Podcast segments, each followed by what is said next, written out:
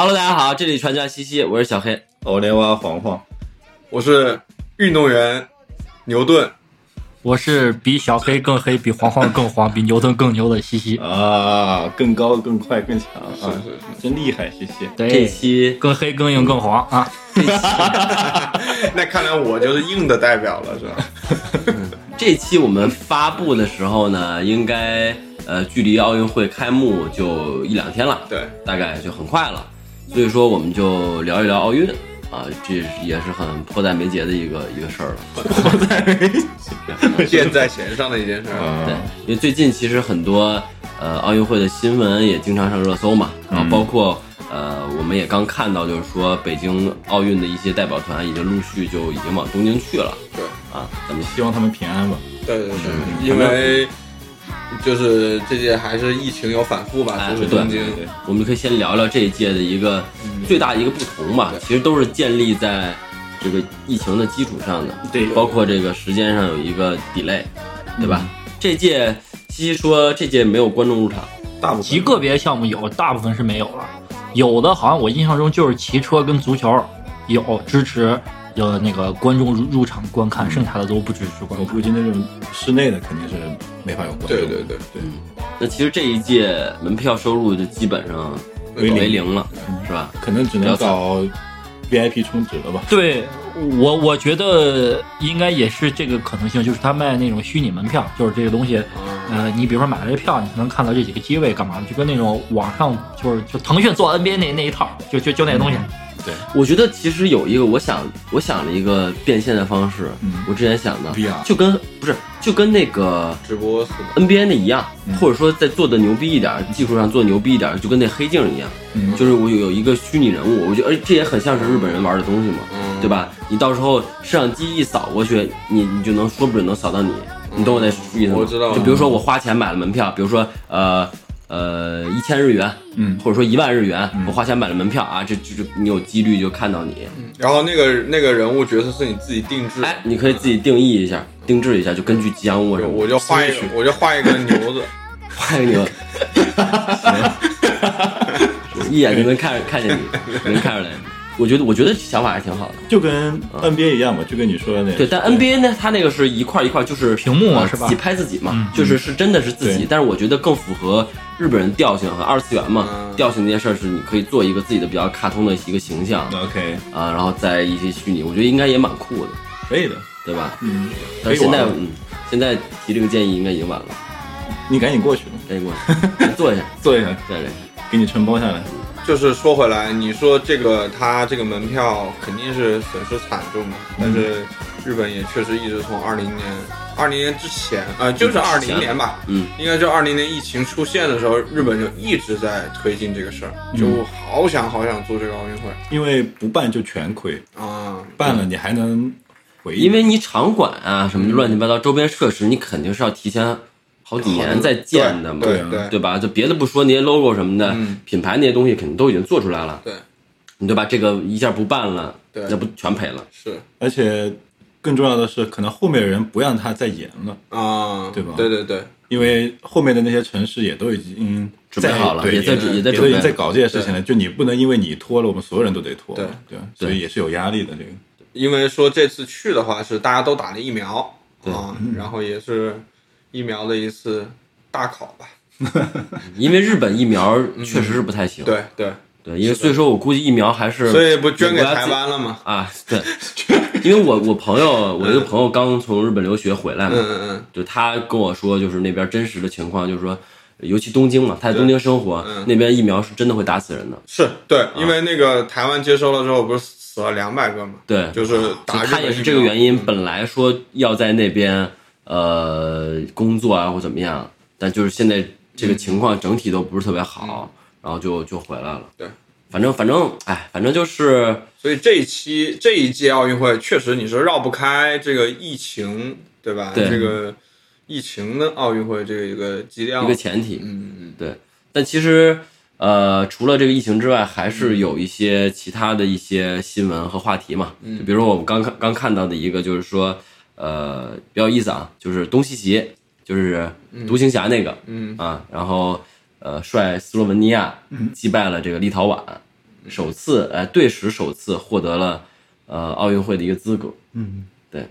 那你你这个新闻你是想说东契奇牛逼了？这个新闻其实最重要的点不不是东契奇牛逼，是小黑不知道奥运会有资格赛。确实是，我我不知道，黄黄也不知道，我现在知道，他现在我现在也知道了，对吧？但是我估计很多人嗯，呃还是不知道的。就是他，就咱们里边四个人有两个人不知道，那我估计百分之五十的人都不知道。你这个样本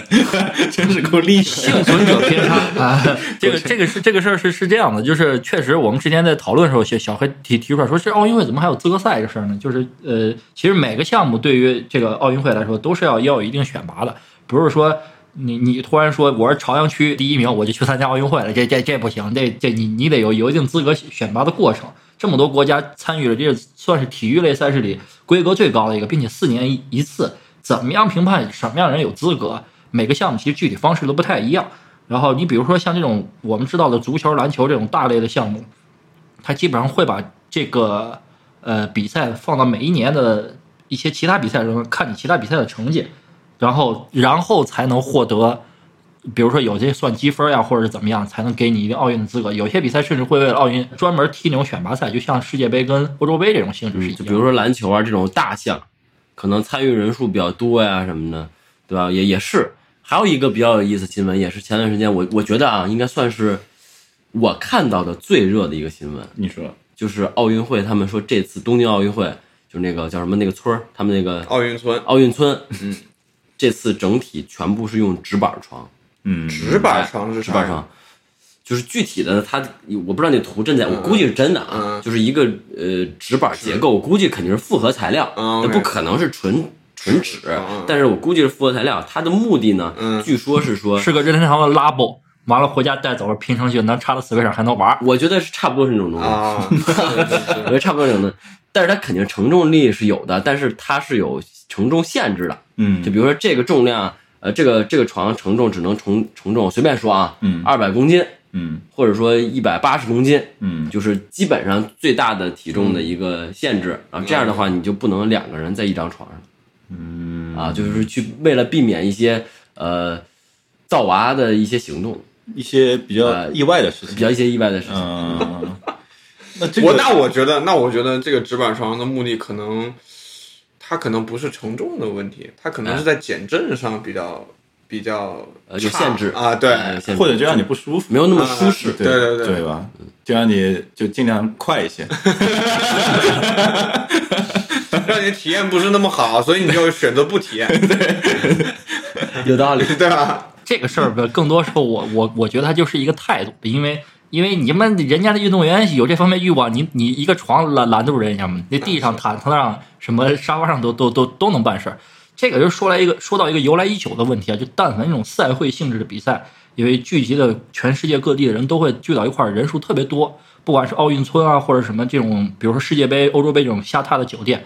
这个一直都会有这样一个讨论，就是说这运动员在集中举行的一个赛事期间，到不到到底要不要有性生活、性行为这个问题。然后很多以前都是根据国家自己的算法来，就比如说就拿世界杯来举例吧，然后有有些国家队就允许太太太团陪同，有些国家队就不允许。这个呢，因为今年是有这个疫情的特殊情况嘛，我觉得嗯就是我们说吧，这个这个性行为可能也算是一种社交方式之一吧。在抗击疫情最好的方式就是减少这种没必要的社交啊，所以呢，呃，日本就做了一个这这么样的床，一方面来就是为了减少大家这种这种东西。第二个，我觉得啊，这跟日本他办这个运动会啊，因为工程一直延期，这个成本入不敷出也有一定关系。用这种方式呢，表明一个态度，还能节约一定的这种物料成本。这这，比如这一奥运村里面这家具都是这纸板糊的，完了之后我一拆，这房就直接当毛坯卖了，对吧？这东西那省事儿。所以呢，那我装我装真的床，我还能当精装修卖呢。你这么说，真是我就说这是詹姆斯睡过的床，对啊我还能当二手床卖。真的。那是在中国精装修房贵，在国外可不一定，人家可觉得还是自己装修这种情况好，对不对？这说不来。哎不过我一直很好奇一件事儿，我一直觉得，就比如说啊，我要是呃中国什么体育，我要是姚明，我说我就绝对不让我这支篮球队就我就下死命令，就肯定是你去不能去的时候，你肯定不能打炮了。啊，不能出去玩。？我是觉得这东西，你即使运动员精力再充沛，就这事儿还是会对竞技状态有一定影响吧。所以但是也也要劳逸结合。对也有也会有要合理的因为你之前的训练已经够苦了，对这回过来，其实大家更多的其实就是玩一玩，玩一玩我艰我我艰苦的训练了四年，然后我放个放个假，我到奥运会放个假，对不对？我觉得是这样的，是吧？但是但是这个这个其实从运动学上来说，其实这个适度的这种这个事情其实是是有是好的，就是但是是得适量嘛。但是就像你说这种完全没有，其实反倒也不好。是吧？对，嗯，是的，是的，真是的。那你怎么办嘛？那你你你你有一定的需求，你在那儿一待待待这么久，你可以把它释放在赛场上嘛。等一会儿，这东西这东西怎么释放在赛场？人家正在那儿打比赛，你 玩儿，把精，你真的你能释放的只有你的那把些精力释放在赛是精力的，但是你的荷尔蒙、你对你的激素、激素你得有，，而且本来运动员本身身体的整个那这个是的。高投素吧，哎，就对对对，本来就会过旺，对，是的，是的。比普通人要强很多。但这事儿我觉得还有一点比较有点诡异的是，日本本来就是一个很强调民族融合的一个国家嘛，对。就它的人种，嗯。也是有是千奇百怪，强化过的。啊，是的，我之前看，你别以为就是最近的一个数据，就我不保证我说的准确啊，因为我也是道听途说的，就是说这个大家一直都觉得这是个梗，说日本人矬，日本人长得矮，嗯。但是最近的一个数据呢，说是日本人的平均身高其实已经把中国超了，对对对，哎，就是他们他们做的这个民族融合，哎我不知道怎么叫啊，就是这个，我来回答小黑这个问题。第一点，这个确实日本那个青年男性平均身高一米七是多一点，是比中国高一点嘛。但是这个东西其实跟这个人种融合没关系。就是日本其实长期以来有一个什么政策，就是地广人稀嘛，这个土地资源养不了这么多人，就是其实日本人很鼓励大家走出去。日本最大的移民国家是巴西，有超过几百万的人都已经移民到巴西了，所以他也会接受回馈一部分这些南美的这移民者过来，所以呢，造成了一定程度上的这个这个所谓上就是混血吧。然后，但是呢，实际上日本人身高的增长跟这个关系不大，因为这个毕竟是少数，日本人口基数有一亿呢。日本人真正身高的增长，是因为还是我觉得科技的进步跟经济的发展导致他们吃了。包括他们小学的那种学校供应的那种牛奶呀，都是营养餐呀，都是其实中国人最缺乏的就是摄入优质蛋白。我们这一代人，包括我们下一代人，其实，在膳食结构的调整里面，就是要增加蛋白质的摄入，然后才能使我们的身体更好。这是是是这么一个事儿，就两者之间没有必然的逻辑。但是小黑说这两个现象都存在，就是日本的混血程度以及日本人的这个身体状态增强都都有，但是是两个原因。奥运会这个周边花边的一些新闻啊，包括热搜，其实已经聊的聊差不多了。但是我觉得奥运会最重要的核心还是说运动，对运动本身。对，其实可以大家可以聊聊各自关关注的一些项目嘛，嗯，对吧？体操、体操，击剑、艺术体操，艺术体操艺术体操，艺术体操。确实很优美。嗯，对，我觉得可以先说，就是这艺术击次在纸在纸壳床上，这这次新增了一些项目，嗯嗯，比较让我比较那什么的，滑板。呃滑板，对我我觉得比较有意思的是滑板，对我觉得挺挺挺好的。对，反正我就是新增了四五个嘛，嗯。我记得是，但是我是觉得这个有一个冲浪，还有几个我就记不太清了。空手道、啊，空手道啊，这比较卡拉底，嗯比较日本特色的，我这就有点 bug，你相相当于对啊，你说你说相当于咱们咱北京中国办办一个十为啥没有字十字那绣啥的，个那个那个什么甩那个响铃？那叫玩空手。我的妈呀，甩响铃 是什么？你他妈放牛回来了吗？那叫扯铃，那台湾叫扯铃。对啊，为啥没有放风筝？对吧？嗯，对，其实我觉得奥运会，我一直觉得比较诡异的一点，也不是诡异吧，我一直比较好奇的一点就是说，这个棋类项目都不在这个正赛里，好像是吧？因为棋类项目可能体现不了更高、更快、更强，它只能体现个更聪明，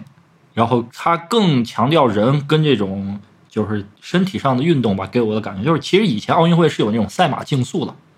然后然后后来就发现这个东西比到最后就是比谁的马好。呗，是是，所以所以到最后就把这项目给去了。嗯，然后他还是要强调人在这一项运动中体现出来的，比如说力量、技巧啊啊，或者是什么太多的东西，更偏向这种身体上的这种感觉。因为棋类比赛啊，一方面呃，除了是它这个观赏性不强以外，还有很重要就是它可能只锻炼的是人的大脑，嗯，就是这方面开发的比较多，所以不太符合奥运会这种很全面的这种这种强健的这种感觉吧。所所以所以棋类一直没有被收录到奥运会这个项目里面去。就是刚才小小黑提到那几个新的项目啊，其实你能发现一个有趣的点，就是这些东西可能是呃不是我们传统意义上理解那种很正规、很传统，比如说非得到体育场里，或者说得有一块固定的场地，或者一样一定体育设施条件下能举行的项目，像什么滑板呀，包括空手道呀什么的，这种我觉得可能是很多年轻人可能慢慢会喜欢的。但是，空手道可能更多是体现日本这个国民的一定的特性吧。所以我觉得每一届比赛就都会有一点这种倾向于主东道主的这种一些项目的感觉东西在在这里面。然后就是一些咱们中国比较擅长传统或者说哎传统的优势项目，羽毛球哎乒乓球，乒乓球这个牛顿刚才也提到了，他说这届不是特别看好，主要是主要是最近吧，这个国际上的这种这个这个赔率都出来了，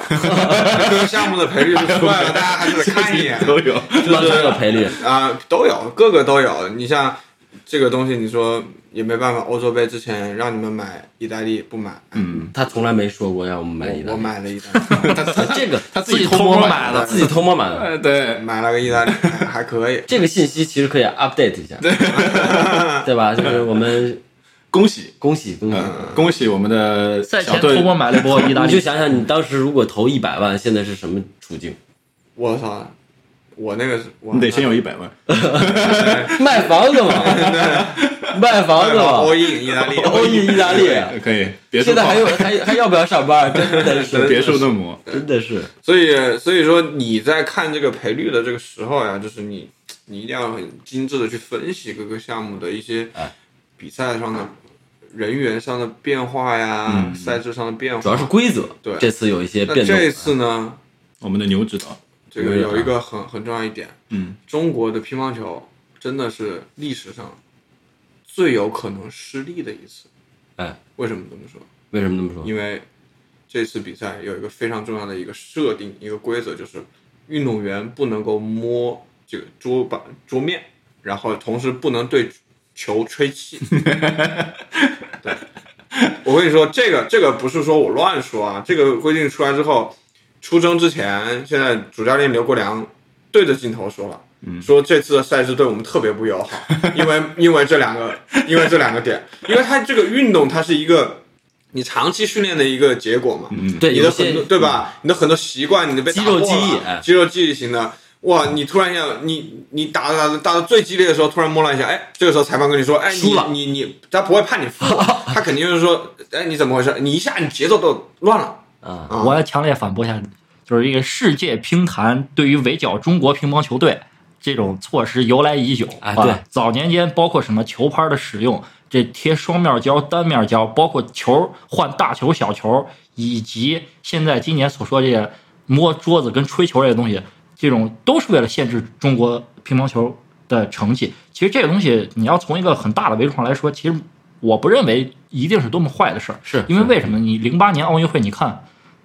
中国男队、女队的乒乓球比赛单打冠亚季军全部都是咱咱们自己人，就是一次一唱国歌升旗，一下升三面中国国旗。然后那个时候呢，就是世界乒联会考虑到在乒乓球发展的情况下，中国这一家太强，所以呢，你为了维持更多的地区的人能更好的融入到这项比赛中之来，那你一定会出一些规则去限制一个强强大的对手，然后这样子能让更多人参与到这个项目中来。然后呢，我反倒觉得这一届乒乓球比赛对中国队最影响最大的一届呃改革措施是什么？就是说，任何单项只允许两个人报名。啊，是对，肯定是妥妥不能包揽了。我觉得这方面影响可能比刚才小呃牛牛顿提到的那那两项会稍微重一点，但是依然阻挡不了中国乒乓球梦之队把这些所有金牌都拿回来这种可能性。在我看来，对，之前其实也有一些限制，对，每次都有，就像西西刚才说的，包括一些呃具体到发球的方式和对对你不能击球的方式，就是你、呃都有你限制。抛完球了之后，你就不能挡那个球了。嗯，对，中国的这些梦之队，其实就我之前知道遭遇过比这个更严重的这种，就是羽毛球比赛，我忘了是是什么比赛了，可能不是奥运会，但是是林丹打一韩国选手，然后韩国那体育场那那工作人员他妈就开始控制空调风向，你知道吗？控制了一整场，就是他妈韩国的一打球，空调往这边吹，然后他妈他一接球，空调又往这边吹，就这林丹都赢。空调呢还是比较小，你这个我影响非常大，就就是你当时就是林丹自己赛后都回忆到，就这个东西就已经变态到一定程度，这个球儿就是到什么程度，就那球飞到界外了，都给吹回来了，吹回来落到羽毛球界内落地，然后就这种这种就林丹我我预判这球都要出去了，然后砰空调给吹回来了，界内这球轨迹明显发生改变，就这林丹都赢了，所以不用操心，就中国乒乓球队这实力还是很强很强的，所以不用太操心这这个问题。对。总而言之就是太强了啊，就太强了，太强了，就强到就是我我我想怎么玩就想就可以怎么玩，对对。就是对吧？而且对手使的阴招越多，就说明我越强，对，对不对？我觉得，嗯。所以没有什么好担心的。反正乒乓球跟羽毛球都已经是传统了，现在就是中国比较强势的，一直是哎已经没有什么悬念。体操，你像你刚才说体操，体操代表团也是对，也蛮好的，也蛮好。体操、跳水，对这都属于呃一定能拿奖牌，嗯，基本呃但是对，但是大概率拿金牌是大概是这样的一个，对其实中国，我觉得站在最顶端的三个代表队应该是呃乒乓球，然后跳水，然后第三应该是举重，在我看来，然后剩下才是羽毛球、体操之类的这这种这种感觉。但但总的来说都在第一梯队，就这种是每年成绩肯定是有几块金牌这种入入账的这种感觉。对，但但你一说到金牌的话，其实就好像大家可能是不是我自己感觉啊，是不是说大家对这个金牌的这个东西越来越理性了，就没有说那么强烈的去一定要去追这个金牌，不像零八年大家那个时候可能真的为了争一口气，五十一金有点恐怖这个记录。零八年肯定是大家都是打满了机器，对而且那会儿参赛人也比现在多得多嘛。对对对对，首先，一方面是项目的问题吧，现各各个项目项目数量不一样。对第二个就是你从运动员的角度出发，运动员多希望在北京拿一块金牌，多有纪念意义呀、所以这凸显了为什么刘刘翔当时那退赛其实造成的影响力那么大。对，对嗯，然后中国其实除了一九八八年汉城奥运会稍微有一点点跌入低谷，其实其他时候都在四名、三名、两名、一名，都在这种前四名的水平里面。其实这个东西，我觉得都是一个维持稳定的发挥吧。看排名的话，基本上是很稳定。然后呢，每届金牌数量差异呢，就是个三十枚左右，二十二十大几枚，就是也就基本上算出来，就中国维持它固有的这个传统优势项目外，啊每届会可能会有一些遗憾，啊，但会有会有一些新的弱势项目给一些惊喜，所以维持在一个很稳定的值上。基本上中国的体育实力就是在全世界范围来说，就是这种二三名或者一二名这种水平。对这一届我还说起来啊，这一届我比较期待的一个，也算是呃不能叫冷门吧，就是往届都不是特别强的一个项目，就是田径。哎，一百米，一百米，对苏炳添，对苏对吧？炳添你也很期待，对。因为尤其是今年刚刚上了那个郑恺拍的那个电影嘛，嗯，苏神好像也是一常年是就是能在决赛吧，就能在决赛最近几年能在决赛，对，因为因为田径就是你能上决赛很牛逼你就是，全人类能最能跑那八个，对对，很牛逼了，已经很牛逼了，而且呃，亚洲人对。就很少。很少，对对所以这个我应该算是最期待的一个。对，就继刘翔之后，另一个田径上的一个新星了。对，但是我觉得跟刘翔那会儿处境不太一样的是，其实刘翔就是就我来说啊，嗯因为可能那会儿那段时间我也没有那么关注运动，但是呃，就我的感知来说，就是刘翔那会儿是真的是惊喜，就很多人其实是没有想到的，嗯，就是在在之前，就包括这项运动，或者说大家对于这个关注都不是特别够。但比如说像苏苏炳添这次，就你尤其今年又有电影上，其实我觉得给的关注度啊和期待值对会比刘翔更高。OK，我觉得反正压力应该也会更大以前的。嗯，我觉得是啊，但是反正我一直觉得这个事儿啊，就稍微多说一点，这个事儿，我觉得其实我一直不太理解，就是呃，就在那次退赛之后，嗯很多很多人就是对在网上啊，或者一直很长一段时间对他口诛笔伐，或者说去去觉得他怎么怎么样，我就觉得很匪夷所思，我也觉得不太。就我就完全理解不了这个事儿，其实我我其实我先说一下我自己嗯。啊，就零八年当时我知道刘翔这个事儿退赛之后，我其实是嗯。就我是非常负面的情绪，然后以至于我我看到了相关的报道，包括我看到那些很多我认为呃很资深的媒体人，包括相关的专家也有不少跟我持同样立场跟观点态度。然后后来时过境迁，你像这事儿已经过去这么多年了，现在再回看那个问题的时候，其实不是说刘翔这事儿当时做的对与错的问题，也不是那些抨击他的人这事儿做的对与错的问题。这个东西就是就是因为这个东西情感太重要了，所以以至于你极度你认为很理性的人都被情绪所占据了，所以大家会有那么多很不好的东西。但是还好，我觉得比较好一点是刘翔之后也扛过来了，然后这个事儿其实现在就过去了。然后一些关于当时的细节，其实现在你去看网上查，很多人回看这这这一路历程，就大家都能看得很很淡然的处处理这事儿。因为零八年咱们国家还处于那种。就对于那金牌极度渴望，刚才也提到了，对，就是很珍贵，然后你看大家太看重，所以导致于失望太大，落差太大，所以造成了很多负面的情绪。说回来，说回到这一届田径运动，其实每一届奥运会上，田径都是一个最核心的点，对对因为它对项目种类是最多，产生的金牌数是最多，然后关注度一定是最高的一类。然后呢，中国所有的代表队就参加田田径项目上，其实刘翔不是第一个拿金牌的人。之前我们长跑一万米也拿过，嗯我们的竞走嗯田赛也也有过很好的成绩。中国以前那像什么铅球啊，还是链球啊，也拿拿拿过很很很很好的成绩。但中国人其实一直很看重的点是在什么？就是说这个直道上比的是这个人身体素质爆发这一块儿。就那个时候，甚至还有人提出这种很学术的讨论，就是说是不是黄种人的肌肉类型就干不了这个事儿？对，当时很多这样的声音。所以当刘翔出来的时候，就有有一种对在一坨黑格里面杀出来一道黄色的闪电这种感觉。金色闪电，红色闪电不一对样，也就对对这种理想的美好，这种像故事一样的这种情节太太喜欢了，所以所有人当这个故事最后走向一个不好的结局的时候，所有人都接受不了，这是很多人共同的梦，共同的感感官，你啪一下退了，所以大家就都是这个问题。对，然后说回到今年苏炳添上这个事儿，就是因为嗯，苏炳添其实我感觉在刘翔跑一百一十米栏的时候，他就已经在哎一百米上有所建树。对是的，是的，嗯，对，已已经很久了，只不过那个时候可能没有像现在成绩这么突出，他可能没有过一些世锦赛的呃冠亚季军啊，或者说跑进这种决赛的八人这种场次。但是他这么多年坚持下来，我觉得通过他这种科学合理的锻炼啊、这些比赛有可能能给大家一个不一样的突破，就是能让大家看到那种又类似于刘翔一样的眼前一亮的感觉。他反正跟那会儿跟那个博尔特博哥跑过，对啊反正还差的不远，对，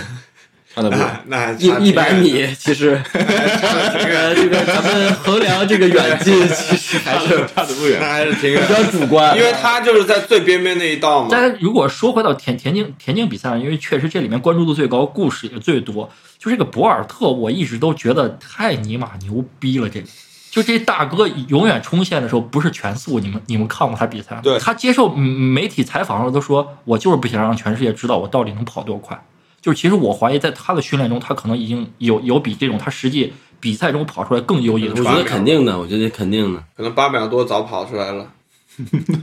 所以他这有可能是一个跨时代的这这种这种运动员。嗯之前让我有这种感觉的是那个菲尔普斯，啊，那个鱼，那我知道，对，飞美鱼，国对，嗯。他他那会儿他他就是上身长下身短嘛，当时对，也是制霸嘛，对制霸，大满贯制霸，哎，但但是菲尔普斯这个，我觉得跟博尔特还不能比，嗯。因为我要说一下这个问题在哪儿，就是就是就是说回来，就是除了田径场以外，第二块比较受关注的就是游泳池，对。然后也项目第二多，然后第二受关注。菲尔普斯真正狂火的是哪一年？就零八年奥运会巴金那那事儿，对，嗯。然后呢，当当时其实啊，我个人觉得，他其实沾了一个规则的光，就是世界泳联其实没有一套很完整的关于泳衣的一套标准，就是他穿那鲨鱼服，就是有人算过，这是一个科技产物，就是说这东西减少水阻力百分之十几，换算到成绩上就是提高成绩百分之五。你算一下，他游一直到来回可能，比如一分多的成绩，你算百分之五是多少？嗯这就可能一两秒就出去，两三秒就出去了。那个菲尔普斯，他当然他本身实力就很强，再加上他有这种科技的加持，所以他就他就把跟他这种旗鼓相当的对手拉开了一定差距，所以导致他但凡比赛大家咬到很很很焦灼的时候，他都能赢，所以他一次能能拿八个金牌。然后呢，他这个事儿为什么后来我我觉得就不值得不是说不值得推崇吧，就是说，因为后来就再再往后一些游泳比赛上，有一德国小伙赢赢了他，用了一个德国的高科技泳衣，啊，引起了世界泳泳泳联的注意，就是说这以后游泳比赛这泳衣这个，比如说材质干嘛，他们就做了一一套详细的方案进行了规定，所以才导才避免了这种啊、类似这种，比如说比赛竞技的本身就不在人上了，就在你科技的水水平上了，所所以呢。菲尔普斯，我就个人觉得他没有博尔特那么变态的点，就就在这儿。我也觉得这事儿就不能，比如说我官方提供嘛，可以吧？但可能国家队不接受，对，应该是不接受不，因为反正反正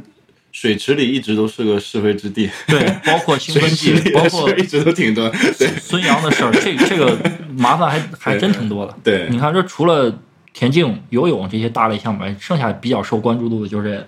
篮排足球类集体项目啊。因为为什么呢？这集体项目其实就是竞技性会强一点，观观赏度也高一些。对，然后今年非常非常遗憾，中国男子的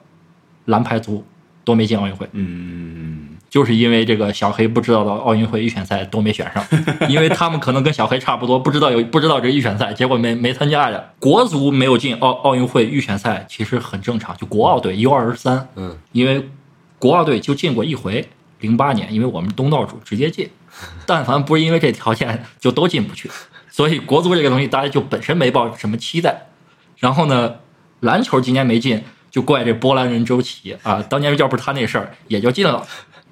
然后男排你就不要说，中国男排的职业水平约等于欧洲排球的，就差的特远。因为中国虽然女排太强，就就导致了这个男排跟女排这个阴盛阳衰的感觉非常的明显。中国男排的就从高度、力量、速度各方面跟这个欧洲顶级的国家就连打都没法打，嗯，甚至比国足还要惨。就之前去年吧，这不夺冠嘛，对吧？它中间不也有一个片段，就是当时省队最强的这个江苏男排，嗯，就去跟这个女排打比赛，嗯，就当时他们都会觉得啊，我操，男排打女排，不公平啊，哎，不公平，啊让着点你，嗯结果最后女排把它赢了。当时最强的一个算是男排的一个阵容，对，对，现在就不知道了啊，就说男排能不能真的拎一块儿跟女排打，嗯但是我估计是不是呢也能打得有来有回的，嗯，是吧？就按现在这个成绩来说，弄不好也能还也还能有来有回。女排太强了，那个对，是，就说回到说回到篮球呢，就不得不提一个东西，就是